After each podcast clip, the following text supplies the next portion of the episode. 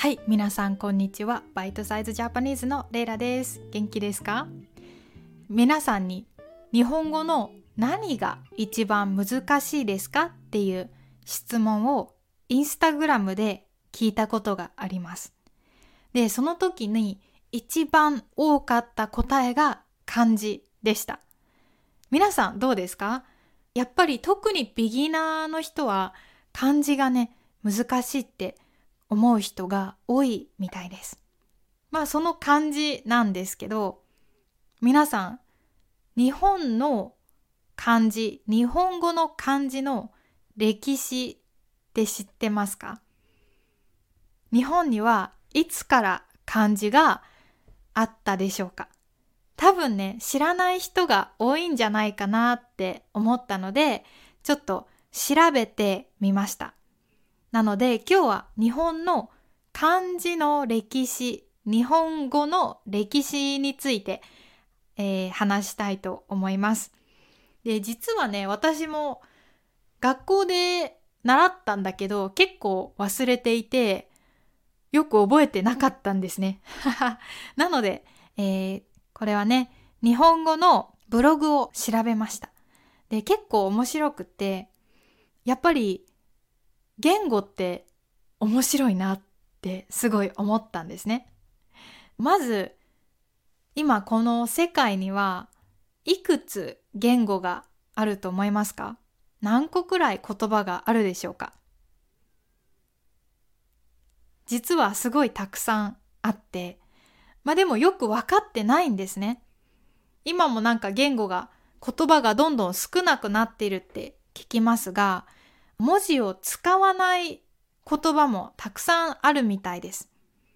なので、まあ研究では、まあ3000とか5000とか8000とかいろんな数のたくさん言語があると言われています。8000ってすっごい多いですよね。国の数がね、200もないので、8000ってやばいですよね。すごい。でもその中で文字を書く言語はいくつあるでしょうか？何個くらい？実はねこれがめちゃめちゃ少なくて400くらいだと言われています。400くらいらしいです。だから文字を持っていない言語言葉の方がめちゃめちゃ多いんですよね。ほとんどがそっちなんですね。これはちょっと本当面白いなって思います。で、まあ、言葉、言語がその文字を持つためには日本語だったらひらがなとか漢字、カタカナね。そのためにはまあ新しく文字を作るか文字を借りてくるかこの2つの方法があります。で日本語は漢字を中国から借りてきました。なので最初は漢字だけでひらがなとかカタカナがなかったんですね。ひらがなやカタカナは漢字からできたあの音を音だけを表す、えー、文字なんですね。であの日本に初めて漢字が来たのはだいたい2000年前らしいです。その前は言葉はあったけど文字はなかったらしいです。じゃあみんながね、読んだり書いたりできたかといえばそうじゃなくて、もちろんその本当にお金持ちで勉強ができる人だけ文字を読んだり書いたりできたんですね。で、まあ、それがだいたい2000年前で実際にじゃあ文字がもうちょっと一般的文字を読んだり書いたりできる人が増えたのがだいたい1400年くらい前らしいです。まあでもよく考えたら例えば100年前にも文字を読んだり書いたりできない人はいっぱいいましたよね。特に戦争で学校に行けなかった子供たちってすごいたくさんいて、で、なので今ではなんかそういうもうおじいちゃんおばあちゃんになっている人に日本語の漢字やひらがなやカタカナを教える学校があったりします。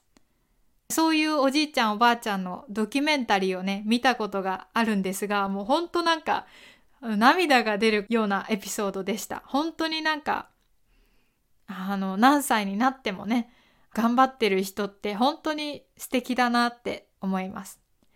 えー、なので、まあ今日は短いエピソードでしたが、日本語の文字がどんな風にできたのかを紹介しました。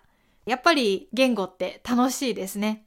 なので私も今はね、英語の勉強だけやってるんですけど、もうちょっと他の言語、フランス語とか中国語とかの、まあ、歴史とかね、言語をいつか勉強したいなって思ってます。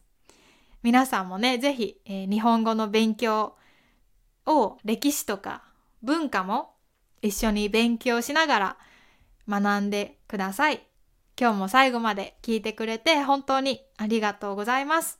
もし私のことをサポートしたかったらパトレオンやってますのでぜひサポートしてくれると嬉しいです。ぜひお願いします。えー、っと、リンクは下にあります。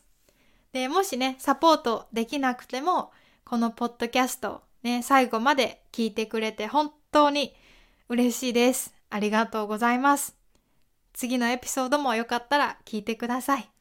日本はもうすぐ春になると思うので、えー、私もすごい嬉しいです。やっぱり春が一番いいですね。緑が増えて。私が好きな季節は春と秋かな。なのですごい楽しみです。えー、じゃあ皆さん、今日はこんな感じで終わりたいと思います。最後までありがとうございました。良い一日を。バイバイ。